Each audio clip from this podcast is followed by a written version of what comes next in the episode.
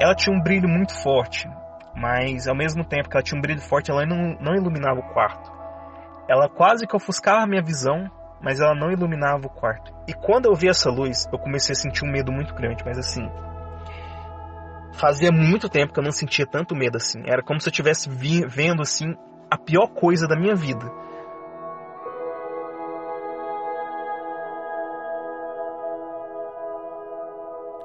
Relatos de paralisia do sono divergem entre o ceticismo e a crença da interferência de um algo a mais. O retrato que veremos hoje é de um homem e sua longa jornada ao lado dessas experiências. E mesmo tocando nessa estreita borda muito discutida, nos darão tons predominantes de angústia, medo e terror extraterrestre. Eu sou Zero, seu anfitrião, e a partir de agora você se junta ao Ricardo em seus relatos flutuantes. Explicáveis ou não, relatos ufológicos surgem aos montes, a cada dia, hora e minuto. Quantos deles você conhece? E quantos casos sequer são relatados? Ajeite seus fones de ouvido e esteja preparado para experimentar um deles agora. Olá e boa tarde, bom dia, boa noite, enfim, para quem estiver ouvindo esse relato. É... Meu nome é Ricardo, eu moro em Goiânia, é... eu tenho 25 anos, eu sou estudante, eu faço direito. É... E eu vim aqui hoje é, falar um relato, né, contar uma história que aconteceu comigo na minha adolescência, quando eu tinha uns 15, 15 anos de idade, 15 para 16. Eu Desde a minha infância, eu tive muito fascínio pelas coisas do espaço. Eu adorava, adorava assistir documentário, adorava ler revistas sobre espaço. Eu adorava quando passava aqueles programas na TV sobre curiosidades e o tema era espaço. Assim, eu tenho um fascínio muito grande sobre tudo que é máquina, mas assim, minha paixão especial é em carros, aviões e naves espaciais, assim. Então, desde a minha infância, eu tenho um contato muito grande, né, com essa questão, até que eu topei com a ufologia, né, e foi meio que inevitável. Eu comecei a me interessar muito no assunto. Eu ficava pentelhando meus pais para poder comprar a revista UFO para mim, quando eu era pequeno, né? E eu ficava lendo as matérias, então eu tinha uma noçãozinha assim dos fenômenos assim, né?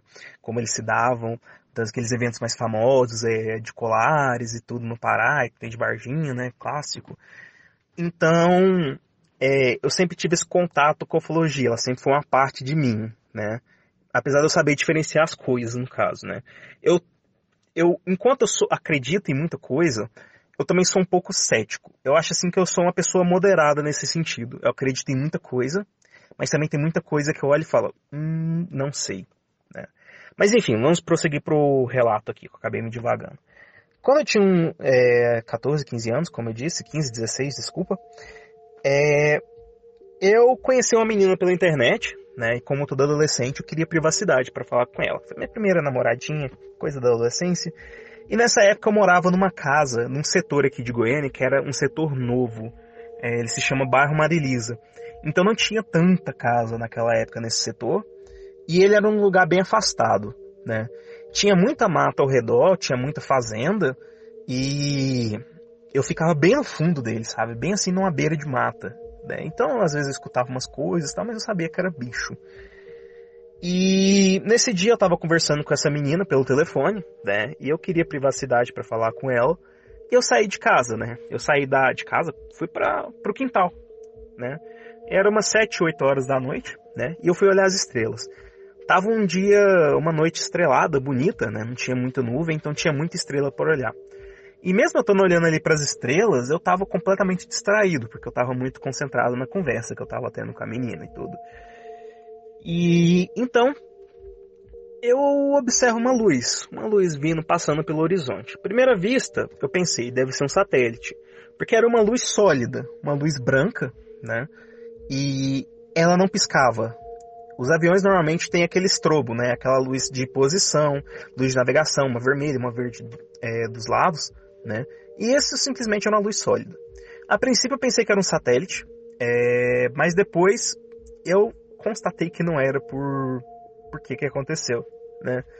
porque essa luz continuou indo reto, né? E ela estava muito alto. Né? Por isso que eu primeiro pensei que era um satélite, só que não estava tão alto para ser um satélite. Dá para ver que ainda estava dentro da atmosfera, não estava numa altitude assim absurdamente alta, mas estava bem alto. E eu acompanhei essa luz, né? Eu comecei a olhar para ela, tipo, como se não fosse nada. E de repente, essa luz, ela acelera muito rápido, mas assim numa velocidade absurda. E ela faz uma curva de 90 graus direto para cima, direto para cima. Ela simplesmente ignora a inércia. Se tivesse alguma alguma pessoa ou algum ser lá dentro que seja, que a gente conhece, claro, ele teria virado geleia, porque foi muito abrupto. Não teve aquele é, aquela redução para poder fazer a curva, não. Foi simplesmente direto para cima. Né? Eu fiquei em silêncio ali por uns 30 segundos, porque eu não conseguia acreditar no que eu tinha acabado de ver. Não existe avião que faz aquilo. Não existe, não existe satélite que faz aquilo.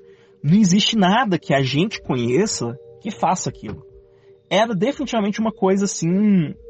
É, talvez seja tão pouco arriscado dizer de outro mundo, mas para mim, dentro do que eu sabia, não era humano. Eu nunca mais vi nada assim.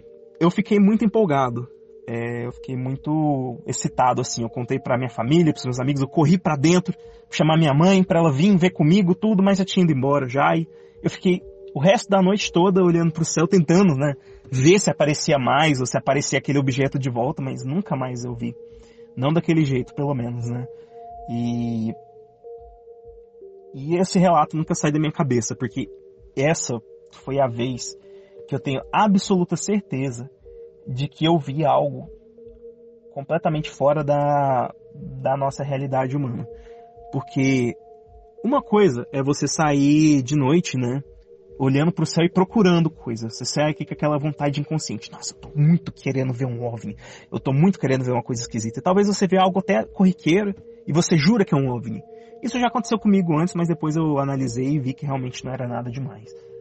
Agora, o fato de que eu não estava pensando em nada daquilo e apareceu aquele objeto e fez essa curva me convenceu.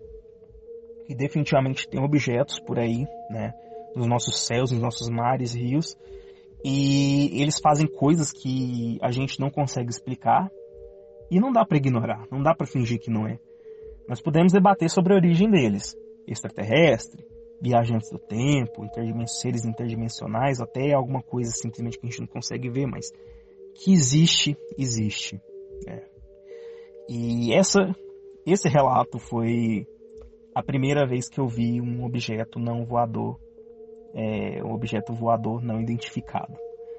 É, foi emocionante e eu nunca vou esquecer.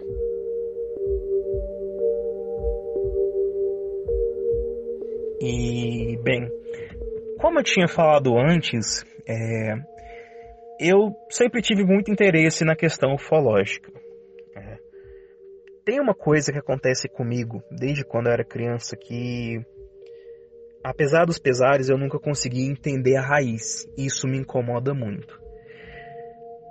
É, nas é, revistas ufológicas, né, na, nos periódicos, né, e na cultura ufológica em geral, você tem várias espécies, né, de seres assim ditos alienígenas que visitam a Terra, que pessoas disseram que tiveram experiências com eles, que tiveram encontros, né? E um dos mais comuns são os Greys. Os Greys são aqueles seres humanoides, baixinhos normalmente, mas também tem altos, é da pele acinzentada, como o nome diz, né? Grey, cinza, e com olhos grandes, muitas vezes sem boca, ou quando tem boca é uma boca fina, sem nenhuma expressão. A essência do Grey é isso, é aquele ser esguio, baixo é, e cinzento, com a cabeça desproporcional e aqueles olhos vazios. E desde a minha infância, desde quando eu me lembro da primeira vez que eu vi uma foto de um Grey numa revista ou num filme que fosse, eu sempre senti um desconforto muito grande em olhar para aquela imagem. É, normalmente, quando a gente tem medo, um trauma, ah, eu tenho medo de insetos, eu tenho medo de aranhas, eu tenho medo de cachorro, é porque alguma coisa na sua infância, mesmo que você não se lembre, aconteceu que é, gravou um medo primal, um medo assim primitivo dentro da sua mente e você não consegue é, controlar esse medo, mesmo que racionalmente você não tenha razões para ter medo. Então, é, eu acho que é o que acontece comigo. A grande questão é que eu não me lembro exatamente qual foi o evento que fez isso começar, e isso me assusta. Eu tenho distúrbios do sono. Eu sou sonâmbulo, então muitas vezes eu já dormi na cama e acordei na sala, é, acordei é, na cozinha, acordei no banheiro e eu falo muito de noite. E, além disso, é, eu tenho uma quantidade, vamos dizer assim, não tão saudável de eventos de paralisia do sono. A primeira vez que eu tive paralisia do sono, eu tinha em torno de 9 anos de idade. 9 ou 8 anos de idade. E eu foi um dia como qualquer outro. Eu não fiz nada de especial. É, e eu fui deitar e dormir, dei boa noite para minha família e deitei na minha cama. Eu me lembro que eu acordei no meio da madrugada é, e como se eu fosse levantar, né, para poder tomar uma água e no banheiro. Eu tentei, mas simplesmente meu corpo não respondia. Aí eu já senti aquele frio na espinha, aquela sensação de desespero, aquele nó na garganta, aquela, sabe, aquela aquele medo. Você sentir que você tá completamente impotente, você tá completamente é, você não tem esperança nenhuma de controlar é, sua vida. Você simplesmente tá paralisado. E eu comecei a sentir uma presença, uma presença muito Vamos dizer que nada de bom emanava dessa presença. Era um sentimento de medo, de muito medo. Era um sentimento absurdamente ruim. E eu vi se materializar do lado da minha cama essa figura desse Grey, desse alienígena, desse ser magro, com a cabeça grande, com os olhos vazios e cinzento. E eu sentia que ele estava olhando para mim e eu sentia um sentimento ruim emanando dele. Eu não sei explicar. Eu não, não vi vozes na minha cabeça, telepatia, nada do tipo. Eu simplesmente senti que aquilo não era seguro para mim. Que aquilo ali não devia estar tá acontecendo. E eu comecei a entrar num desespero muito grande. Eu começava a tentar gritar, a tentar chamar minha mãe, a tentar chamar qualquer pessoa. E eu não conseguia. Tudo que saía da minha garganta era um sopro, sabe? Era uma, um sopro, um, não, saía palavra, não saía nem grito, nada, nada, nada, não conseguia me mexer. E eu senti aquele ser chegando mais perto, e chegando mais perto, até que eu consegui gemer, sabe? De tanto fazer esforço, eu consegui soltar um gemido, e quando esse gemido saiu da minha garganta, é, eu consegui gritar, e eu consegui chamar minha mãe, e eu tava desesperado, minha mãe veio correndo, o que que foi, o que que foi, o que aconteceu? Eu expliquei para ela, e ela me abraçou, e ela me segurou, e assim, é uma coisa que só de me lembrar até hoje me dá arrepios, porque eu sinto que eu nunca superei aquilo. Eu já tinha é, esse medo, esse desconforto em ver fotos, imagens desse tipo de ET antes, mas aquilo ali só cimentou aquilo ali na minha mente. Hoje em dia, eu. Vamos dizer que eu venci um pouco isso. Eu consigo sim olhar a foto de um Grey por mais tempo que eu conseguia, mas eu ainda sinto um desconforto. E se eu ficar exposto àquilo ali, olhar aquilo ali tempo suficiente, eu simplesmente não consigo dormir de noite. Porque eu sinto que tem alguma coisa me olhando. Como se tivesse alguma coisa que eu não pudesse ver, mas toda vez que eu sou lembrado da presença dele, dessa coisa, eu sinto que ela estava lá o tempo todo e eu não estava percebendo. Então é como se fosse uma ameaça para o meu ser. Como eu disse, eu tenho distúrbios do sono e esse foi o meu primeiro episódio que eu me lembro de paralisia do sono, mas não foi o único. E eu tive outros episódios que talvez dividam um pouco da questão ufológica, mas ainda assim eles é, deixaram uma marca em mim. Tem uma vez que. Isso aí eu já tinha uns 20 anos, já estava mais velho, já estava é, sozinho em casa.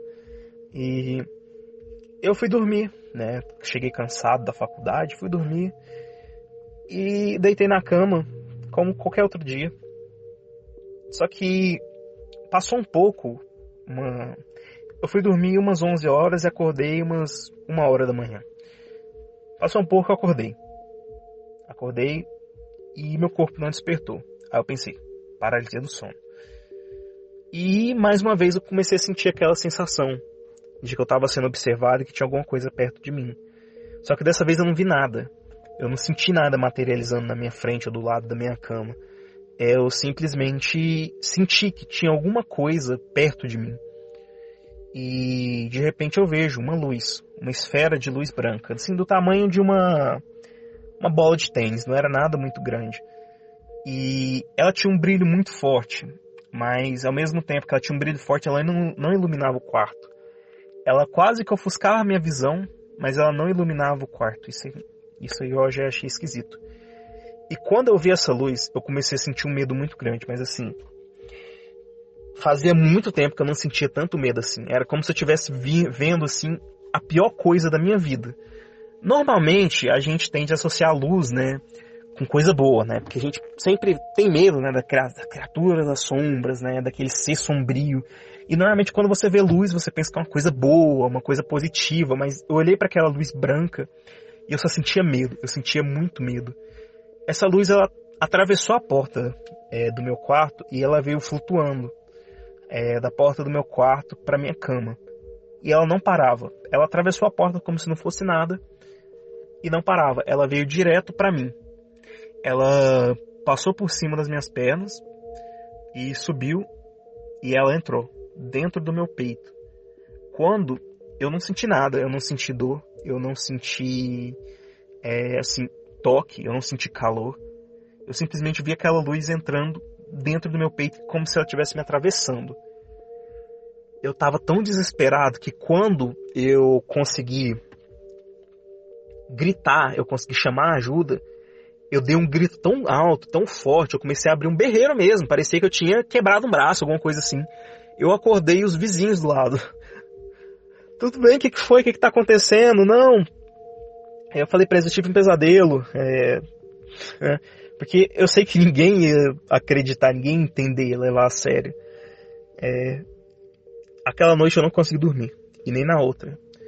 Eu desmaiei de sono porque eu não consegui dormir, porque eu nunca senti tanto medo de uma aparição de uma coisa quanto eu senti daquela esfera de luz ali.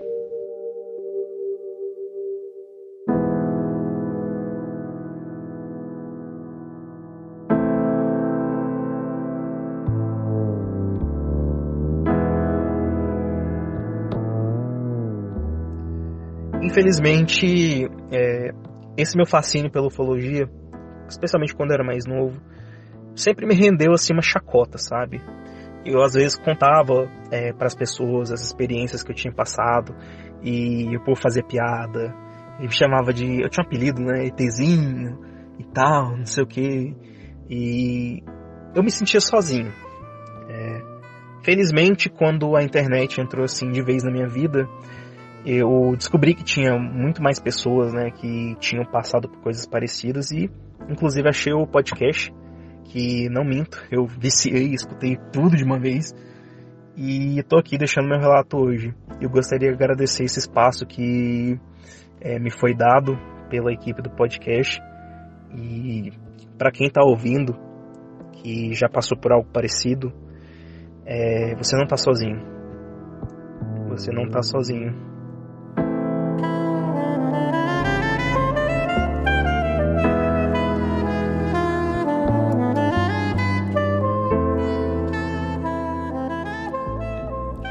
Nada pode transformar mais uma pessoa do que uma experiência própria. Ricardo hoje nos deixou uma mensagem clara: ninguém está só. E como você interpreta essa mensagem? Deixe já seu comentário no post desse episódio no nosso Instagram, arroba Relatos Flutuantes, ou em nosso Twitter, Rflutuantes. E se você também tem algo a nos contar, o nosso WhatsApp é 28 999 834185. Envie seu áudio e participe dos relatos flutuantes. Ainda há uma outra forma de nos ajudar a crescer, que é se tornando um de nossos apoiadores. Com apenas R$ reais ou mais, você se torna um comissário de bordo. E dentre outros benefícios, terá à sua disposição episódios exclusivos e um grupo de ouvintes dispostos a debater sobre os casos da semana. Para isso, acesse o site apoia.se barra relatos flutuantes. Outras plataformas de apoio como PicPay, Patreon e Pix estão contidas na descrição desse programa. Lembre-se ainda de nos seguir aí no seu aplicativo. Dessa forma você passa a ter um assento cativo em nossa nave e recebe os episódios sempre que forem lançados. Agora sim, vamos ao alto e nossa próxima parada será em Regência, litoral norte capixaba, onde conheceremos o Christian e seu impressionante contato de quarto grau. Então até lá e lembre-se, nós somos uma nave.